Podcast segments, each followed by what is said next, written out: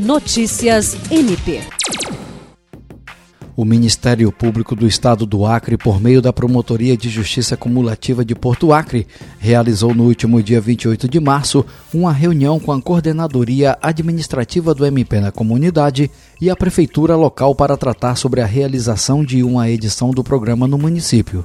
O encontro aconteceu na Escola Novo Horizonte. Na ocasião, o promotor de justiça Flávio Bussabi e a coordenadora administrativa do MP na comunidade, Thaisa Kisperger, alinharam com o prefeito Bené Damasceno o apoio da prefeitura nesta edição, bem como a grade de serviços que serão oferecidos à comunidade porto-acrense. Porto-acrense, possivelmente no mês de maio de 2022.